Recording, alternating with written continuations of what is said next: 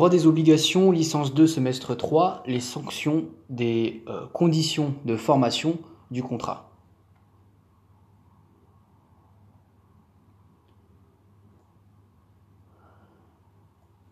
Les sanctions des conditions de formation du contrat, la théorie des nullités.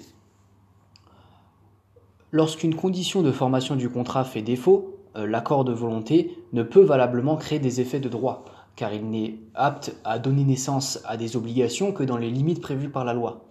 Cette carence est alors sanctionnée par la nullité du contrat, sanction prononcée par le juge et consistant euh, en la euh, disparition rétroactive de l'acte juridique qui ne remplit pas les conditions requises pour sa formation.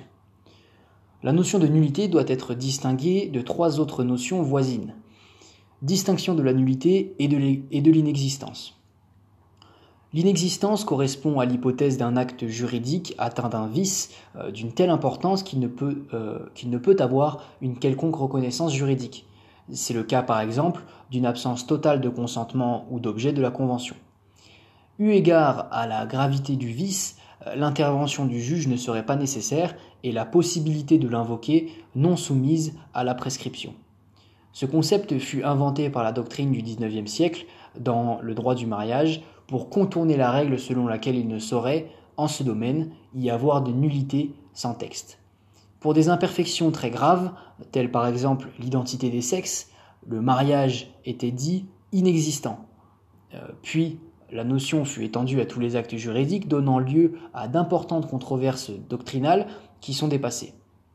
La majorité de la doctrine paraît en effet aujourd'hui hostile à la notion d'inexistence, soulignant la difficulté, euh, chaque fois qu'existe une apparence de contrat, de se dispenser de l'intervention du juge. La jurisprudence utilise cependant parfois le terme euh, dans le cas de vices très graves affectant l'acte, mais lui applique le régime de la nullité absolue. Le terme inexistence est donc utilisé pour souligner la gravité du vice euh, sans qu'une spécificité de régime juridique n'y soit attachée. La réforme du droit des contrats opérée par l'ordonnance du 10 février 2016 n'a pas modifié les choses sur ce point. Distinction de la nullité et de la caducité. La caducité est la sanction de la perte d'un élément essentiel à la validité du contrat postérieurement à sa formation. Le contrat est donc valablement formé, mais un vice apparaît par la suite. Tel est le cas par exemple d'une donation réalisée en vue d'un mariage qui devient caduque si celui-ci n'est pas célébré. Cette sanction n'était pas, jusqu'à l'ordonnance du 10 février 2016, envisagée d'une façon globale par le Code civil. Cette lacune a été complétée par les articles 1186 et 1187 du Code civil qui définissent quelques hypothèses de caducité, la disparition d'un élément essentiel du contrat, euh, les cas des contrats interdépendants et les principaux traits de son régime juridique. Ainsi, selon l'article 1187 du Code civil, la caducité met fin au contrat. Elle peut donner lieu à restitution dans les conditions prévues aux articles 1352 et 1352-9. Distinction de la nullité et de l'inopposabilité. L'inopposabilité est la sanction de l'inefficacité d'un acte à l'égard des tiers. Le contrat est valablement formé entre les parties, mais celle-ci euh, n'ayant pas respecté les conditions permettant de lui faire produire des effets à l'égard des tiers, l'acte ne leur est pas opposable. Il en va ainsi d'une vente d'immeubles qui n'a pas fait l'objet d'une mesure de publicité foncière. Euh, la théorie des nullités était très embryonnaire dans le Code civil de 1804 et la réforme opérée par l'ordonnance du 10 février 2016 a été l'occasion de la compléter. Euh, en faisant rentrer dans le Code Outre quelques innovations, les solutions précédemment dégagées par la jurisprudence, elle sera étudiée en deux points, l'action en nullité et les effets de l'annulation. Section 1. L'action en nullité. La notion d'inexistence était exceptionnellement retenue en droit français. Une action en justice doit en principe être intentée par toute personne désirant obtenir l'annulation du contrat. Cette solution est désormais expressément rappelée par l'article 1178 du Code civil selon lequel la nullité doit être prononcée par le juge. Le nouveau texte introduit toutefois une, exception inédite à cette règle euh, dans l'hypothèse où les parties constateraient la nullité d'un commun accord.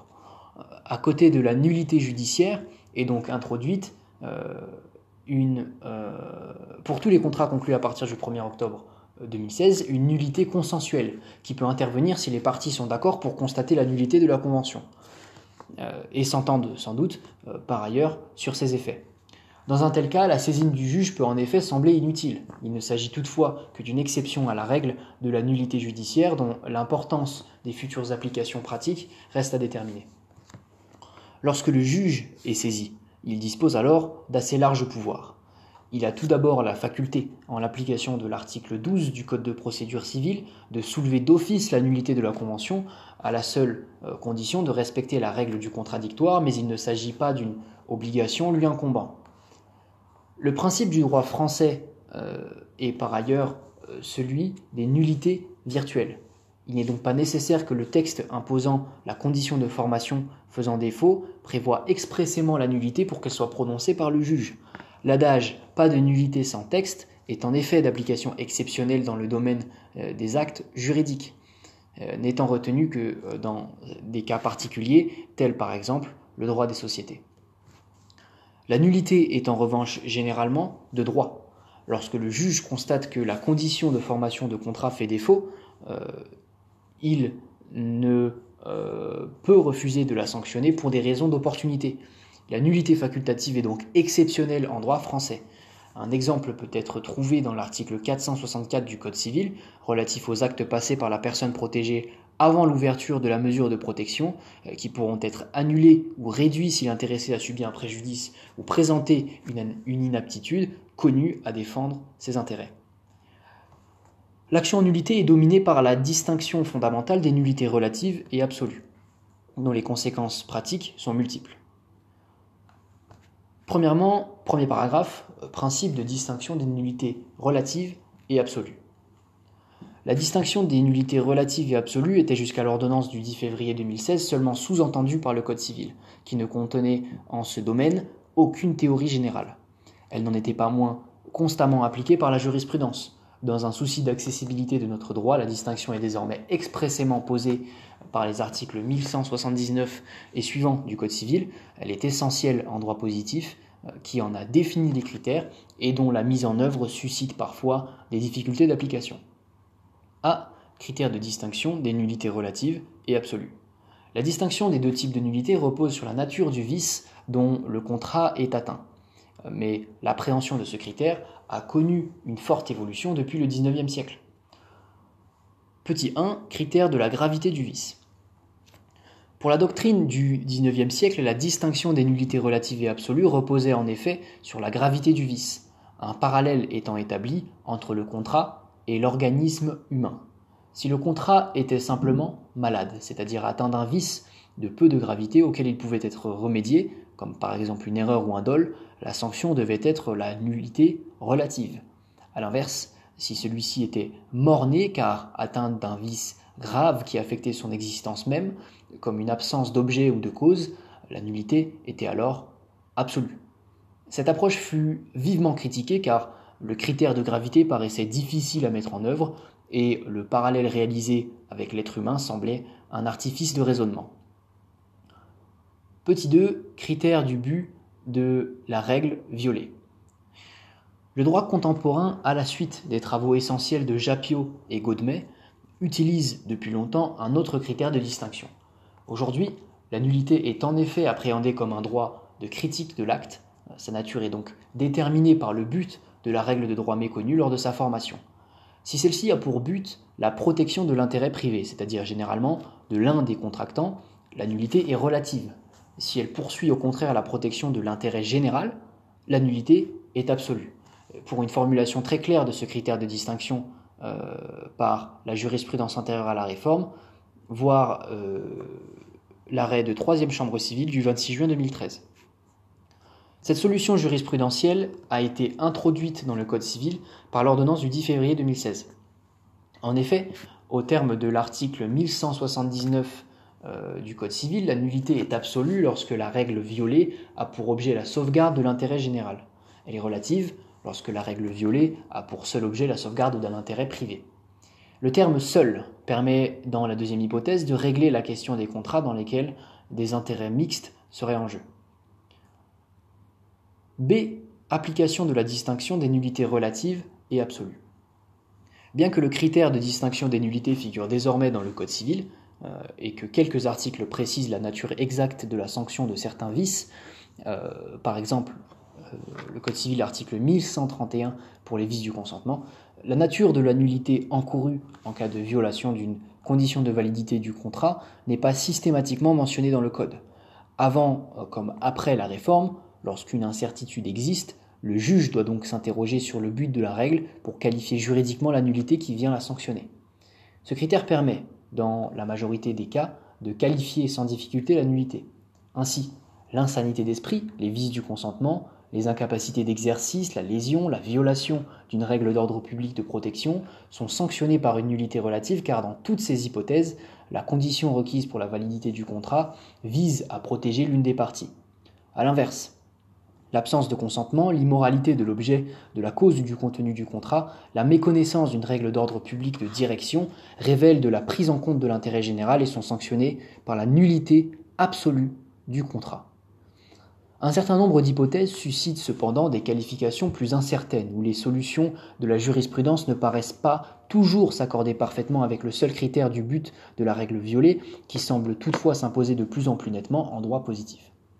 Ainsi en était-il, par exemple, de l'absence de cause ou d'objet, ainsi que de son indétermination, que la, jurisprudence traditionnelle sanctionnée par une nullité absolue, euh, voire l'arrêt de chambre civile euh, de la première chambre civile du 17 décembre 1959, euh, l'arrêt du 10 février 1993 des Frénois, euh, etc.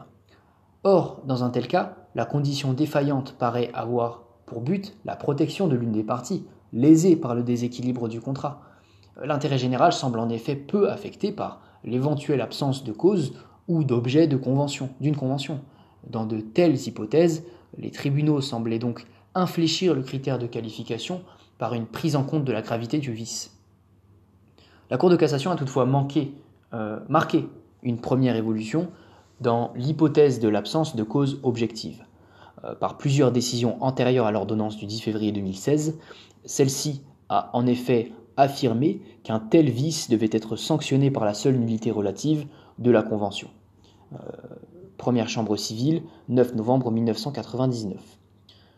Elle est progressivement parvenue à la même solution dans le cas de la vileté du prix, euh, qui a d'abord été sanctionnée non sur le terrain du défaut d'objet, mais sur celui de l'absence de cause. Troisième chambre civile, 24 octobre 2012. Plus récemment, elle a directement affirmé la nature relative de la nullité en cas d'indétermination ou de vileté du prix, qui, selon elle, ne tend qu'à la protection des intérêts privés des cédants. chambre commerciale, 22 mars 2016. Cette qualification n'a pas été retenue expressément par la réforme puisque les articles 1168 et 1169 du Code civil, euh, s'ils mentionnent la nullité du contrat dans le cas du défaut de contrepartie, euh, n'en précisent pas la nature. Le caractère relatif de la nullité semble toutefois s'imposer comme tenu de la nature des intérêts en jeu.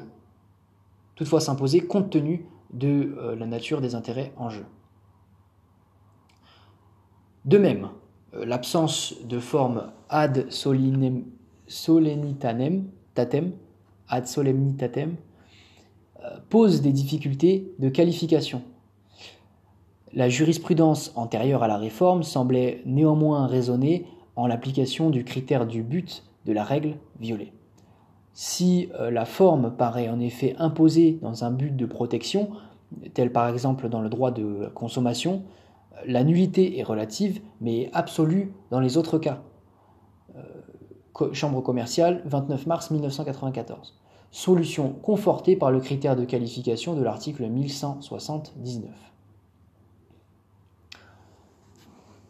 Nous avons là euh, un tableau avec, euh, en ce qui concerne la volonté, la nullité est relative en cas d'insanité d'esprit ou euh, du vice de consentement, euh, et la nullité est absolue en cas d'absence totale de consentement. Pour euh, la capacité, donc là nous avons les éléments de validité du contrat et de leur sanction de nullité relative ou absolue. En cas d'absence de volonté, donc d'insanité d'esprit ou de vice du consentement, la nullité est relative. si il y a absence totale de consentement, la nullité est absolue. En termes de capacité, lorsqu'il y a une incapacité d'exercice, la nullité est relative. Lorsque l'incapacité est de jouissance, nous avons une nullité qui est absolue.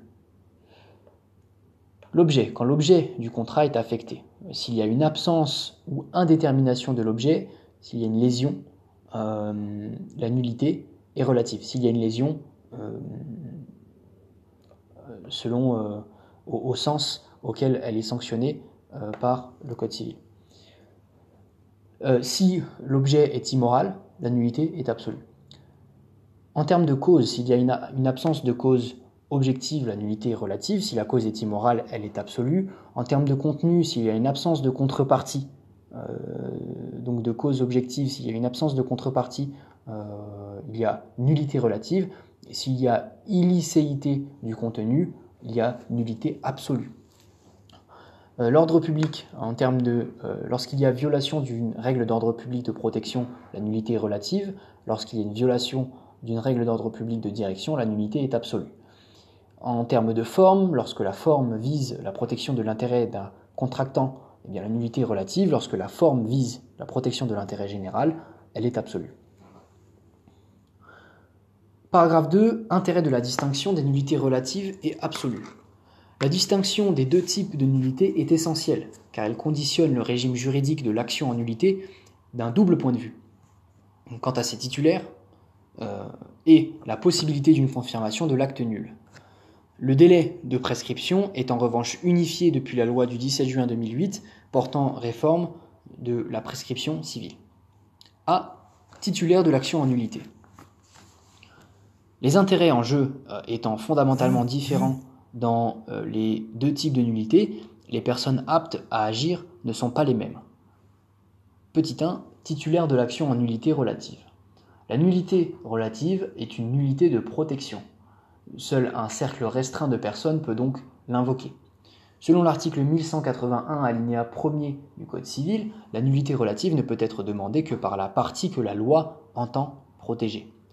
La solution consacrée par l'ordonnance est toutefois un peu étroite, car selon la jurisprudence antérieure à la loi, dont rien ne permet de penser qu'elle sera mise en cause, peuvent agir la partie protégée, mais aussi sous certaines conditions ses ayants cause et ses créanciers. A le contractant protégé par la règle violée ou son représentant. Petit a, le, contractant protégé par la règle violée ou son représentant. Celui-ci est en effet le sujet direct de la protection, qu'il est euh, libre d'invoquer ou non en justice. Euh, ainsi, dans un contrat vicié par erreur ou par dol, seule la victime de la fausse représentation peut demander la nullité relative du contrat. L'autre contractant euh, ne peut agir. Il en va de même pour toutes les causes de nullité B. Les ayants cause à titre universel du contractant protégé. Les ayants cause à titre universel sont les personnes qui recueillent le patrimoine du défunt, c'est-à-dire, dans la majorité des cas, ses héritiers. Par le mécanisme de la succession ab intesta, euh, ceux-ci se voient alors transmettre l'ensemble des droits, dettes et actions du défunt.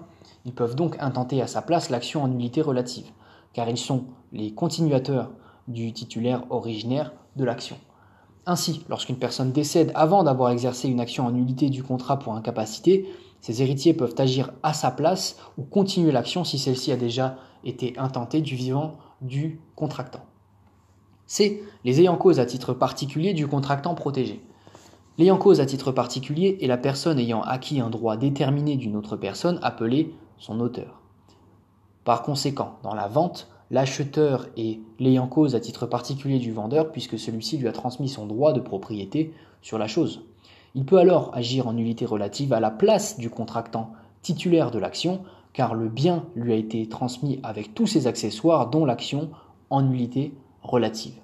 Si B achète un bien à A puis le revend à C et s'aperçoit après la revente euh, avoir été victime d'une erreur, C euh, étant l'ayant cause à titre particulier de B euh, peut intenter contre A l'action en nullité relative fondée sur les articles 1110 anciens ou 1132 et suivants du Code civil.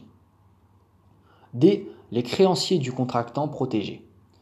Ceux-ci peuvent agir en nullité non en leur nom propre, mais par le biais de l'action oblique prévue aux articles 1166 anciens et 1341-1 du Code civil. 2. Les titulaires de l'action en nullité absolue. Les considérations de politique juridique sont différentes dans l'hypothèse d'une nullité absolue.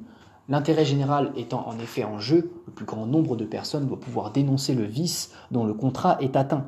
L'action est donc ouverte à toute personne qui y a intérêt. Euh, jurisprudence constante confirmée par, euh, par le Code civil à son article 1180 alinéa 1 peuvent donc agir en justice pour faire prononcer la nullité absolue du contrat. Les deux contractants et leurs représentants, les deux parties peuvent ici agir, y compris celle qui est à l'origine du vice sanctionné. Ainsi, lorsqu'un contrat est conclu dans un but illicite les deux parties peuvent demander sa nullité, même euh, celle étant à l'origine de la violation de la règle d'ordre public impératif. B. Les ayants cause à titre universel et particulier des deux parties, ainsi que leurs créanciers. S'il apparaît certain euh, que les ayants cause à titre universel euh, des deux parties peuvent demander la nullité absolue du contrat qui liait leur auteur, la question apparaît plus discutée concernant les créanciers des parties. Au sujet de ces derniers, une incertitude existe en effet pour savoir s'ils peuvent, dans le cas de la nullité absolue, agir en leur nom propre ou par le seul biais de l'action oblique. La doctrine apparaît divisée sur la question. C'est le ministère public. Avant la réforme, la possibilité pour le ministère public d'agir en nullité absolue d'un contrat était fondée sur l'article 423 euh, du Code de procédure civile, qui lui reconnaît un rôle pour euh, la défense de l'ordre public à l'occasion des faits qui portent atteinte à celui-ci.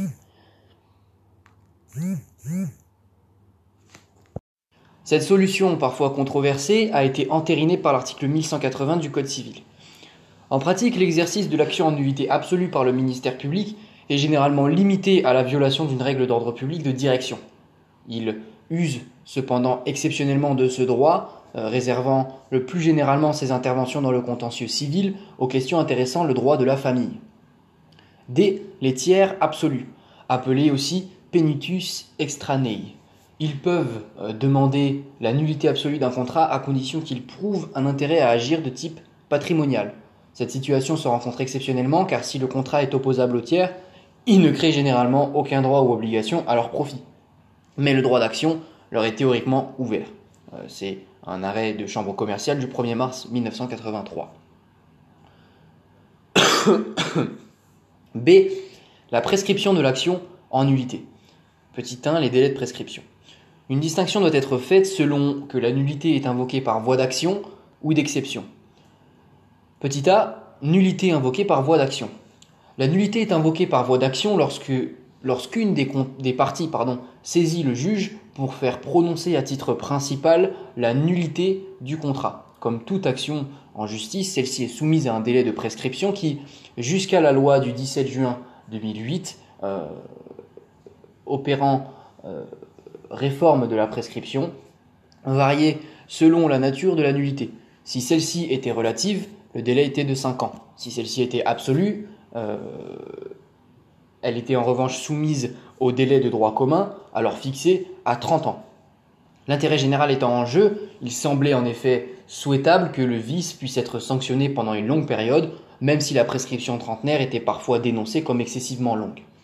Cette solution a été modifiée par la loi du 17 juin 2008. Aujourd'hui, toutes les nullités sont soumises au délai de prescription quinquennale prévu à l'article 2224 du Code civil.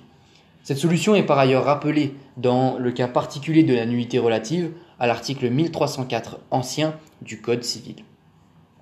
Ces délais de prescription obéissent au droit commun et sont donc susceptibles d'interruption ou de suspension dans les conditions définies aux articles 2233 et suivants du Code civil, euh, le nouveau délai butoir de 20 ans instauré par l'article 2232 du Code civil pouvant trouver ici application. Euh, ces règles connaissent toutefois une exception dans le cas de la récision pour lésion d'une vente d'immeuble où le délai préfixe est de 2 euh, ans.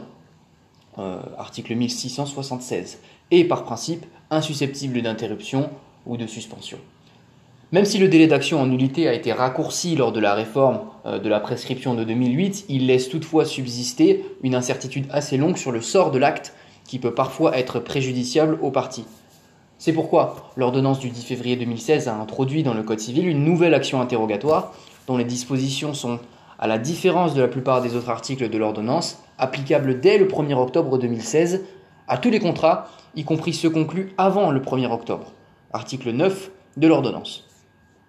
Selon l'article 1183 du Code civil, une partie peut demander par écrit à celle qui pourrait se prévaloir de la nullité soit de confirmer le contrat, soit d'agir en nullité dans un délai de six mois à peine de forclusion. La cause de nullité doit avoir cessé. Euh, l'écrit mentionne expressément qu'à défaut d'action en nullité exercée avant l'expiration du délai de six mois, le contrat sera réputé confirmé. Le but de cette action est donc de forcer la partie pouvant se prévaloir d'une cause de nullité, par hypothèse relative à se prononcer, euh, par hypothèse relative euh, à se prononcer. Pour ce faire, l'autre partie doit lui adresser la demande par écrit. Une option s'ouvre alors au titulaire de l'action, intenter l'action dans les six mois ou rester inactif, opérant donc de ce fait une confirmation tacite de l'acte. Cette action interrogatoire n'est toutefois ouverte par le texte qu'à la condition que le vice ait cessé, ce qui risque de limiter le plus souvent le champ de cette action au domaine des vices du consentement. Petit b, la nullité invoquée par voie d'exception. La nullité est invoquée par voie d'exception lorsqu'un plaideur la soulève non à titre principal mais comme moyen de défense. Ainsi en est-il quand une partie, pour repousser une demande d'exécution forcée du contrat, invoque devant le juge la nullité de l'acte. Or, conformément à l'adage quae temporalia sumtat agendum perpetua sunt ad excipiendum, l'action est temporaire, l'exception est perpétuelle. Euh, les exceptions sont perpétuelles, c'est-à-dire non soumises à la prescription. Une telle règle a été imposée par la jurisprudence antérieure euh, à la réforme afin d'éviter euh, qu'une partie attende l'expiration du délai de prescription de l'action en nullité pour demander l'exécution du contrat et figure désormais à l'article 1185 du Code civil. Dès lors, le moyen de défense tiré de la nullité peut être invoqué à tout moment. Euh, c'est l'objet de l'arrêt de première chambre civile du 19 décembre 1995. La règle connaît toutefois une exception dans les cas des délais préfits. Euh, elle ne s'applique par ailleurs qu'à la condition que le contrat n'ait pas déjà été, euh, pas déjà été exécuté. 1er euh, décembre, première chambre civile, 1998.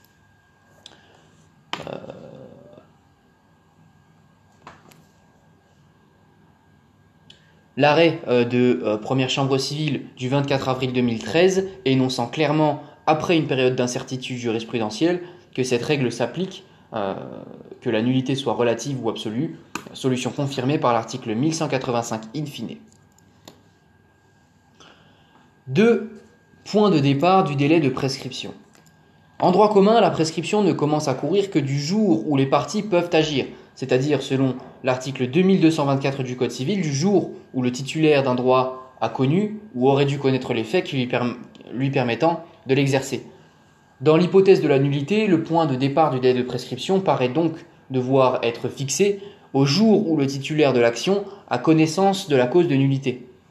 Cette solution modifie donc, dans certains cas, les solutions acquises dans le domaine de la nullité absolue. Dans ce type de nullité, en effet, la solution antérieure à la loi du 17 juin 2008 fixait le point de départ de la prescription au jour de la conclusion du contrat vicié, puisque l'on considérait alors que l'intérêt général était atteint dès cet instant et devait être défendu. Or, en fixant le point de départ de la prescription au jour où le titulaire a connaissance du fait lui permettant d'exercer l'action, c'est-à-dire en l'espèce la cause de nullité, la loi remet en cause ces solutions acquises. en effet, dans le cas de l'action en nullité absolue, certains faits fondant euh, la nullité, le vice de forme par exemple, ne sont pas nécessairement connus par les parties dès le jour de la signature de la convention. Euh, si tel est le cas, le point de départ de la prescription doit être reporté à la connaissance effective de ce fait par l'intéressé. La solution nouvelle est donc complexe car elle suppose d'apprécier euh, au cas par cas la connaissance effective de la cause de nullité par chaque contractant et, peut donc conduire à un point de départ différent selon le moment de la connaissance du vice par chacun des titulaires de l'action. Une telle complexité ne pourrait être écartée que si la jurisprudence considère que la cause de nullité aurait dû être connue par les parties dès le jour de la formation du contrat. et en ce sens, ce sont des arrêts rendus toutefois avant l'adoption de la loi du 17 juin 2008 par euh, la Chambre euh, commerciale de la Cour de cassation le 10 juin 2008. Une telle solution paraît envisageable pour euh, certaines causes de nullité absolue, l'absence de forme de illicéité ou immoralité de l'objet ou de la cause par exemple. Car ainsi que le veut l'adage, nul n'est censé ignorer la loi. Elle paraît en revanche euh, difficile à mettre en œuvre, car d'autres cas où la connaissance du vice peut difficilement être présumée, euh, comme par exemple dans les cas d'absence totale de consentement ou de cause. Quoi qu'il en soit, l'action est enfermée dans tous les cas dans le délai butoir de 20 ans prévu à l'article 2232 du Code civil. Le report du point de départ du délai ne peut donc permettre d'exercer l'action en nullité plus de 20 ans après euh, la naissance du droit, soit en l'espèce la formation du contrat.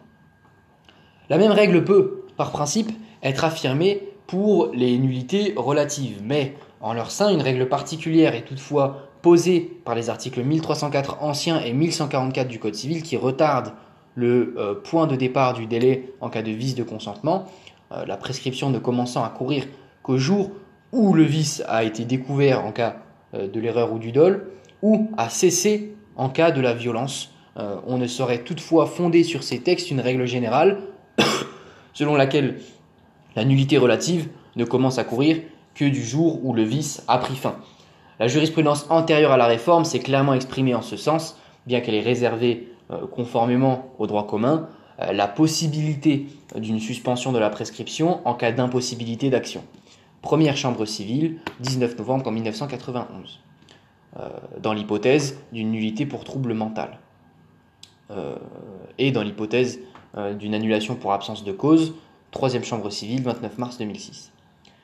Aujourd'hui, en effet, le point de départ du euh, délai de prescription demeure par principe la connaissance du vice. C'est confirmation de l'acte nul.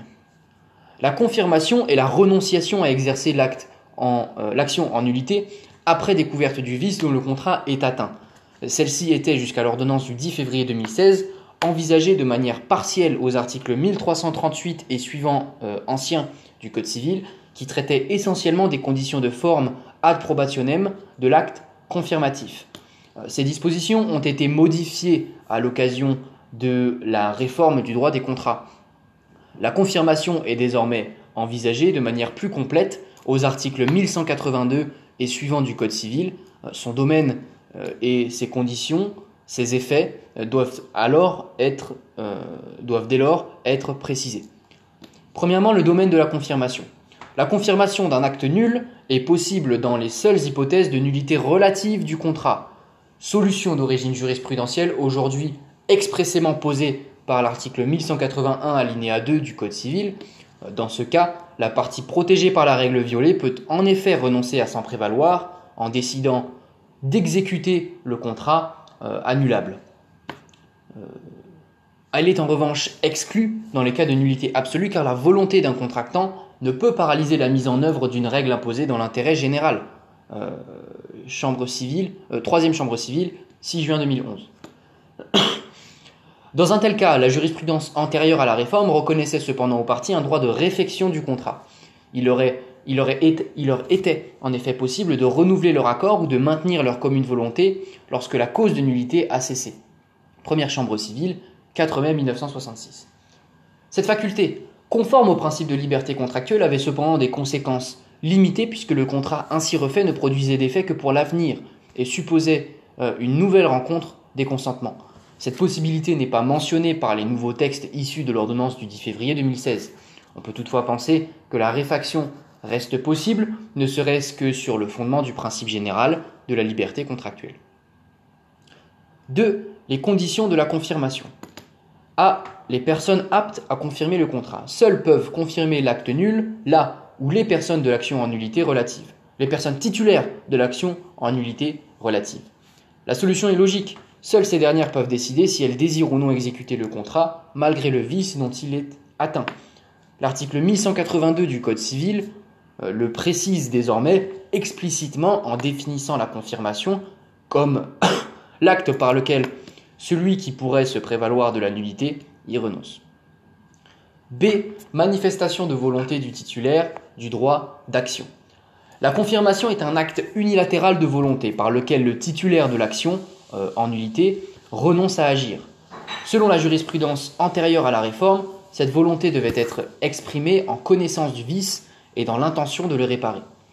Euh, jurisprudence constante depuis euh, la jurisprudence de la Chambre civile du 16 mars 1948. Ces conditions expriment la nécessité d'un consentement libre et éclairé de l'auteur de la confirmation, qui impose donc que celle-ci ne puisse intervenir qu'après la conclusion du contrat, solution désormais codifiée à l'article 1182 alinéa 2. Ces exigences posent peu de difficultés lorsque la confirmation est expresse, c'est-à-dire exprimée dans un acte confirmatif dont le contenu est précisé aux articles 1338 ancien et 1182 euh, nouveau du Code civil. Leur appréhension peut en revanche se révéler plus délicate dans les cas de confirmation tacite. Avant l'ordonnance du 10 février 2016, une telle possibilité était euh, évoquée par l'article 1338 alinéa 2 euh, ancien du Code civil, selon lequel, à défaut d'acte de confirmation ou ratification, il suffit que l'obligation soit exécutée volontairement après l'époque à laquelle l'obligation pouvait être valablement confirmée ou ratifiée. Ainsi, l'exécution volontaire du contrat en connaissance du vice euh, dont il était atteint pouvait être considérée comme une confirmation de ce dernier. Dans le doute, il appartenait aux tribunaux d'interpréter la volonté réelle des parties. La confirmation tacite devait donc être écartée lorsque l'exécution du contrat pouvait s'expliquer par d'autres causes. La volonté tacite ne devait en effet pas être équivoque. Ces solutions euh, sont globalement reprises par l'article 1182 alinéa 3 du Code civil, au terme duquel l'exécution volontaire du contrat, en connaissance de la cause de nullité, vaut confirmation. L'ordonnance du 10 février 2016 innove cependant sur quelques points.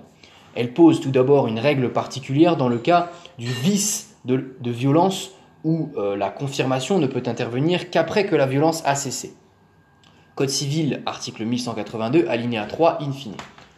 Ce qui semble logique euh, au regard de euh, l'exigence du caractère libre du consentement à la confirmation.